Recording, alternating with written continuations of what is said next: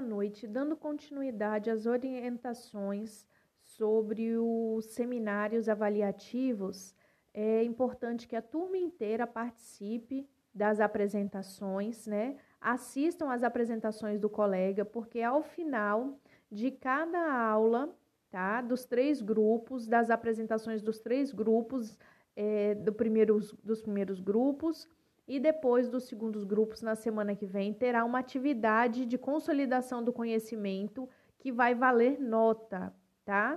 Então, valerá cinco pontos o questionário da semana é, 13 e mais cinco pontos da semana 14. Então, estejam atentos às apresentações. Se vocês tiverem alguma dúvida, pode fazer pergunta para os colegas, tá? Os colegas vão disponibilizar no portal os slides e a parte escrita, que depois eu vou disponibilizar para vocês. Então, é importante a participação de todos, até porque o conteúdo é importante não só para o grupo que vai estar apresentando, mas é importante para todos os alunos, já que vocês poderão no futuro ter algum paciente com alguma dessas condições reumáticas.